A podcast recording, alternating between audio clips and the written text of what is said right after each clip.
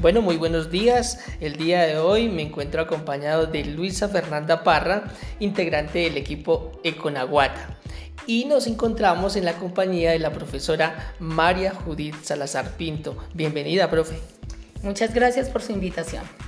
Buenos días, profe. Profe, cuéntenos de su perfil profesional y cuánto tiempo lleva en la institución. Sí, señora, yo soy administradora turística y hotelera y llevo 13 años en esta institución. Qué bien, profe. Cuéntenos desde la especialidad de ecoturismo que maneja la institución, cómo se ha contribuido al cuidado del medio ambiente. Eh, sí, señor. Mm, nosotros em, hicimos un diagnóstico y pues realmente nos dimos cuenta que el problema radica en los hábitos inadecuados al manejo integral que se tiene sobre los residuos sólidos.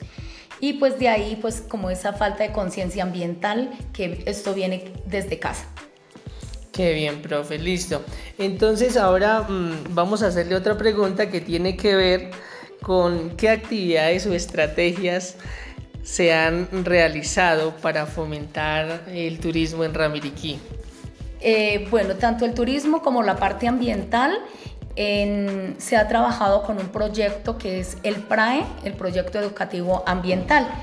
Eh, en este, pues, eh, se ha contribuido en no solamente mirar acá la situación de nuestro entorno escolar, pues contamos actualmente con una planta de tratamiento de residuos orgánicos donde los estudiantes allí le hacen manejo a, los residuos orgánicos que se generan dentro de la institución y sacan un producto eh, también ya producido para, para el comercio.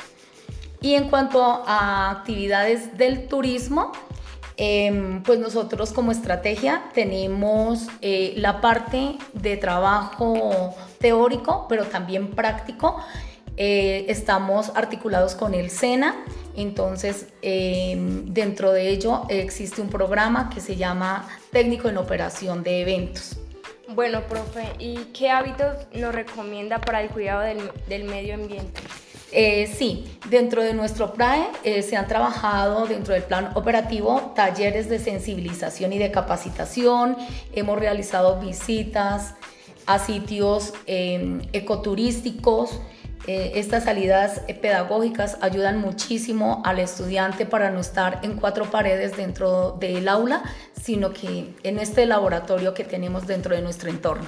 Profe, muchísimas gracias por concedernos estos minutos de su tiempo y que siga adelante con todos sus proyectos. Muy amable. Muchísimas gracias por su invitación. Gracias.